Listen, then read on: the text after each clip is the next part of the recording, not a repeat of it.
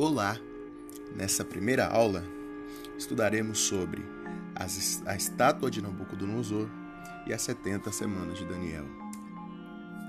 Em considerações iniciais, temos que entender algumas coisas. Para que possamos entender o final, no final desses podcasts, se estamos no fim dos tempos, com a crise do coronavírus, ebola, gripe suína, perguntas surgem como: quem será o falso profeta? Quem será o anticristo à luz da Bíblia? Estudaremos passo a passo o contexto bíblico e as profecias que apontam o fim dos tempos, e aí sim entenderemos o que está por vir. Eu recomendo a quem puder que esteja com a Bíblia do lado, para que você possa acompanhar com muita clareza os fatos.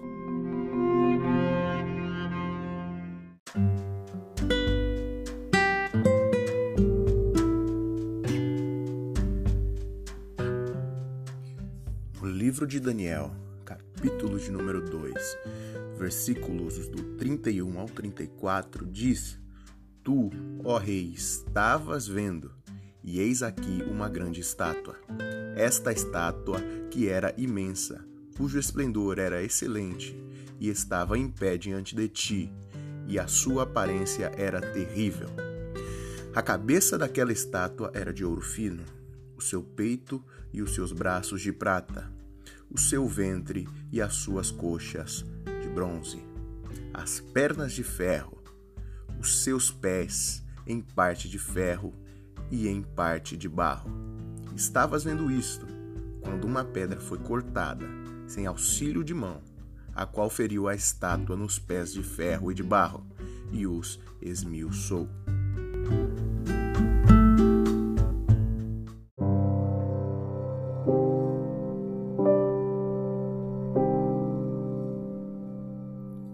Título: Estátua de Nabucodonosor. Como nós vemos, a cabeça da estátua era de ouro. Então, a cabeça era de ouro, ouro é o metal mais precioso. E na revelação que o rei Nabucodonosor teve no sonho, a qual ele não lembrava, a cabeça de ouro significava o Império Babilônico. E se a gente vê no decorrer de toda a história, a gente pode ver que é, Nabucodonosor foi um dos reis mais importantes de todos os tempos. E a Babilônia, que era o império ao qual ele dominava, ao qual ele governava, ficava na crescente fértil, ou seja, ficava na Mesopotâmia, entre rios, era uma região fértil, tinham os palácios de Nabucodonosor, tinham muitas coisas e características que o colocavam como o maior rei da época, como o superior da época, e a Babilônia dominava o mundo. A Babilônia tinha poder sobre tudo, e no sonho, na estátua, Nabucodonosor é, ele simbolizava a cabeça da estátua, da estátua, simbolizava a cabeça de ouro. No entanto, o peito e os braços de prata daquela estátua significavam o Império Medo e Persa, que se vocês forem ver no decorrer da história, vocês vão ouvir grandes nomes, por exemplo, como Assuero, Artaxerxes e muitos outros. E a gente pode ver também que o ventre e as coxas de bronze dessa estátua simbolizavam quem? O Império Grego. E a gente pode ver que o Império Grego ele surge muito forte nesse período com um homem que se chamava Alexandre o Grande. E Alexandre o Grande, ele vindo de uma cultura helenista, ele, ele dominou todo o mundo conhecido. Construiu diversas, diversas estradas e essas estradas elas davam até Jerusalém e fez também com que a língua grega fosse uma língua internacional, ou seja, a língua grega para a época é o que o inglês é para nós hoje. Então, todo aquele período, todo aquele povo começou a falar é, a língua grega, tanto que nós vemos que a Bíblia no Novo Testamento ela é escrita somente em grego, porque era uma língua internacionalmente conhecida, ou seja, para que Jesus Cristo viesse, as profecias deveriam apontar para ele, ou seja, deveria estar tá tudo facilitado para que o nome de Jesus, para que o evangelho de Cristo pudesse ser espalhado para o mundo.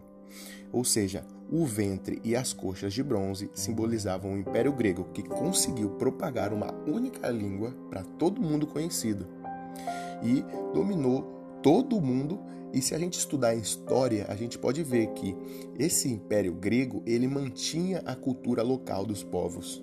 Não é que nem o Império Babilônico e muitos outros que, quando dominavam, exigiam que adorassem os seus deuses e tudo mais. Não.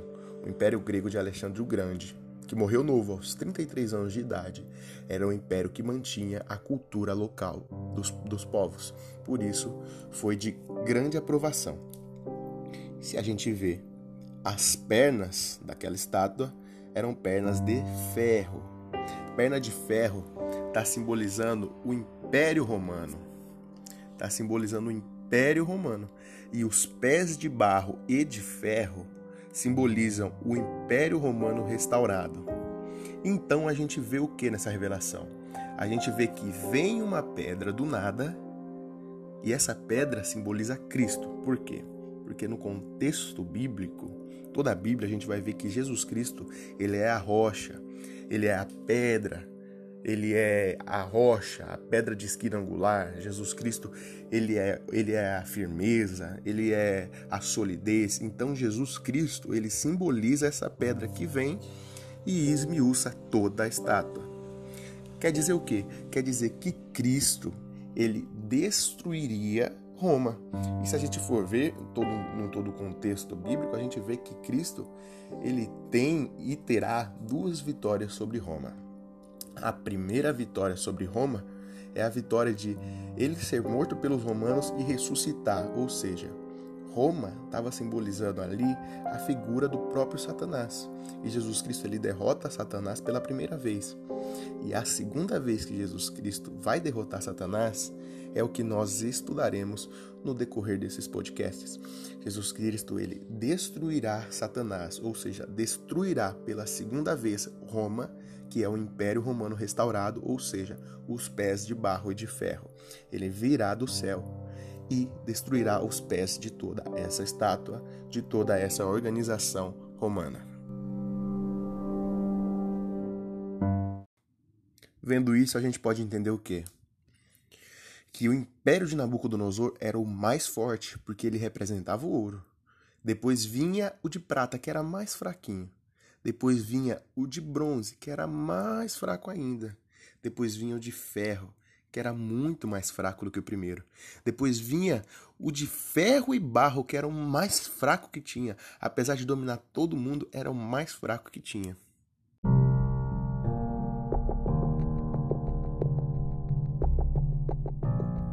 Redobre sua atenção para o texto que leremos agora, que se encontra no livro de Daniel, capítulo 9 versículo 24 ao 27, que diz assim: Setenta semanas estão determinadas sobre o teu povo e sobre a tua santa cidade, para cessar a transgressão, para dar fim aos pecados, e para espiar a iniquidade e trazer a justiça eterna, e selar a visão e a profecia, e para ungir o Santíssimo.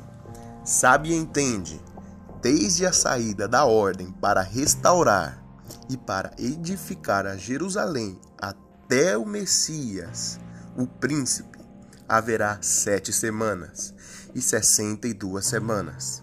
As ruas e o muro se reedificarão, mas em tempos angustiosos, e depois das sessenta e duas semanas será cortado o Messias, mas não para si mesmo, e o povo do príncipe que há de vir destruirá a cidade e o santuário, e o seu fim será com uma inundação, e até ao fim haverá guerra. Estão determinadas as assolações. E ele firmará com muitos por uma semana uma aliança, e na metade da semana fará cessar o sacrifício e a oblação e sobre a asa das abominações virá o assolador, e até e isso até a consumação. E o que está determinado será derramado sobre o assolador.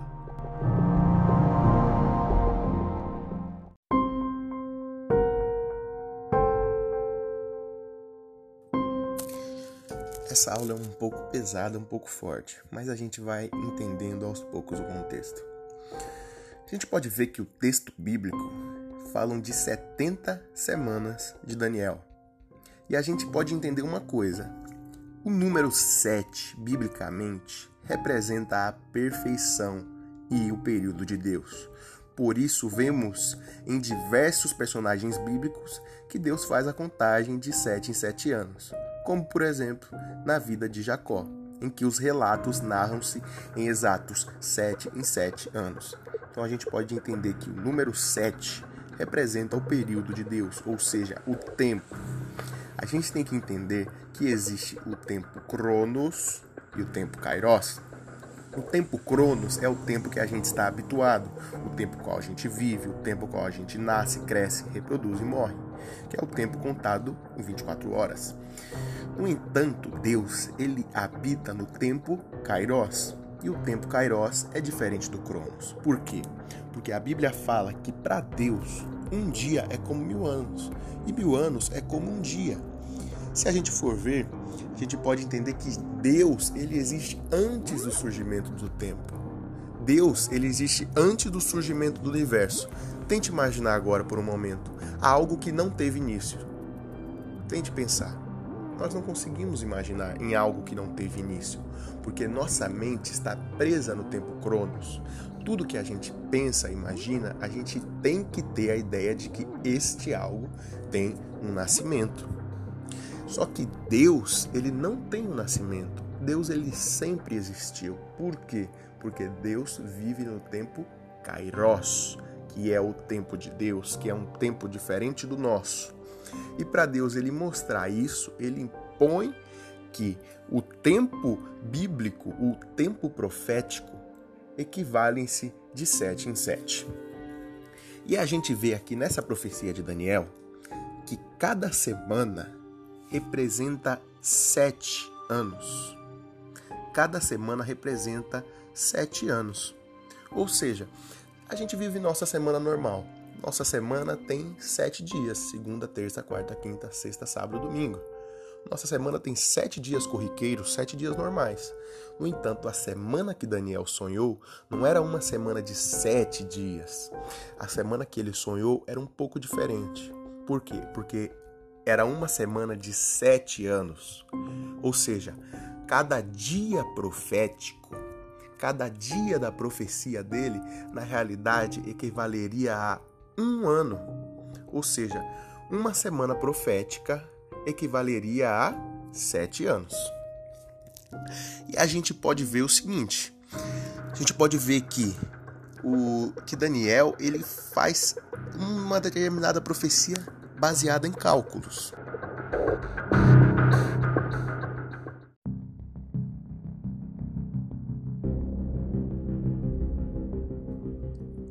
Agora a gente vai começar a fazer umas contas.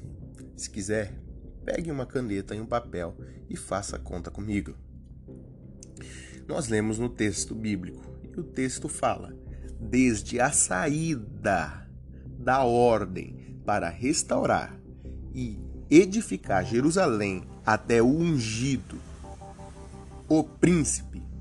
Quando aqui está falando o ungido, o príncipe está falando do Messias que é Jesus, está dizendo: serão sete semanas e sessenta e duas semanas. A gente calcula 62 mais 7 dá 69, ou seja, 69 semanas proféticas. 69 semanas proféticas equivalerão a 483 anos. 483 anos. A cada 69 semana semanas proféticas dessas, e que cada semana equivale a 7 anos. Se a gente pegar e fazer o cálculo, vai dar 483 anos. E foram exatos 483 anos desde a saída, desde a ordem de saída que o rei deu do para o povo de Israel sair do cativeiro, para o povo de Israel sair da escravidão, a famosa carta de alforria para o povo de Israel, Quando o rei deu essa carta, somamos 483 anos. E nesses 483 anos veio quem? Veio o príncipe ungido, que é Jesus Cristo. Ou seja, a profecia, as primeiras 69 semanas foram cumpridas. Se a gente olhar a cronologia correta bíblica, é incrível. É exatamente o cálculo.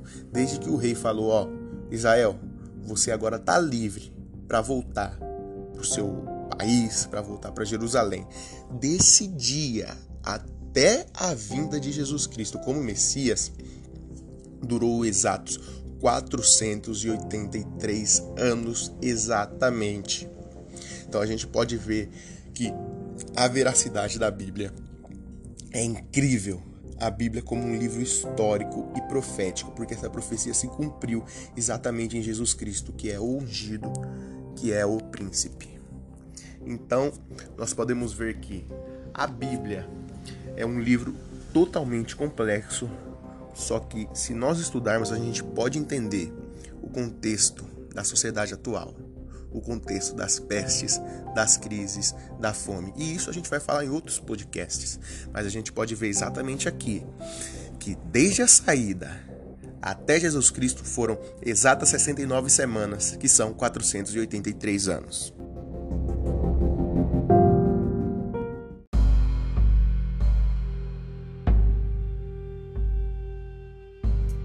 Mas a gente passou batido e não falamos da última semana? E o que acontece nessa última semana? O texto bíblico fala: E nessa última semana virá o assolador. Ou seja, relembrando, essa última semana que virá equivalerá a sete anos. Porque lembremos, o tempo da profecia é diferente do nosso tempo corriqueiro. Se a gente for calcular, uma semana equivale a sete anos. E nessa última semana que virá, quem que virá junto? O assolador, o anticristo. E ele dominará o mundo. Assim como outrora a Babilônia dominou o mundo conhecido, como outrora os medos e os persas, como Alexandre o Grande, como o Império Romano, dominou o mundo, o anticristo virá na Roma restaurada e ele dominará o mundo. E nós, às vezes, pensamos: ah, nossa, mas essa realidade está tão longe, isso está tão distante de nós. Mas não, isso é mais próximo do que a gente pode imaginar. E nos próximos podcasts, nas próximas aulas, a gente vai mostrar que o fim do mundo está próximo e a gente vai provar isso biblicamente e vamos fazer analogias com as pessoas que estão vivendo a nossa sociedade atual. Como grandes nomes podem estar inclusos na Bíblia, a gente vai entender quem é quem. A gente vai entender quem é o anticristo, a gente vai entender quem é o falso profeta, a gente vai entender o quão próximo isso se encontra. E será que a gente realmente chegou no final dos tempos? Será que estamos prestes a iniciar o apocalipse? Os sinais que nos mostram significam o quê? A televisão, é, a mídia, a imprensa, a tecnologia. Quais profecias faltam se cumprir? E o coronavírus? Está na Bíblia? É o fim dos tempos? Nessa última semana, que é a semana que Daniel profetiza que ainda virá a acontecer, que o assolador vai dominar sobre Jerusalém o texto bíblico vai dizer que ele vai dominar por tempo, tempos e meio tempo. E isso a gente vai explicar o que é na próxima aula. Por isso fique ligado e preste muita atenção, porque o fim dos tempos pode ser agora.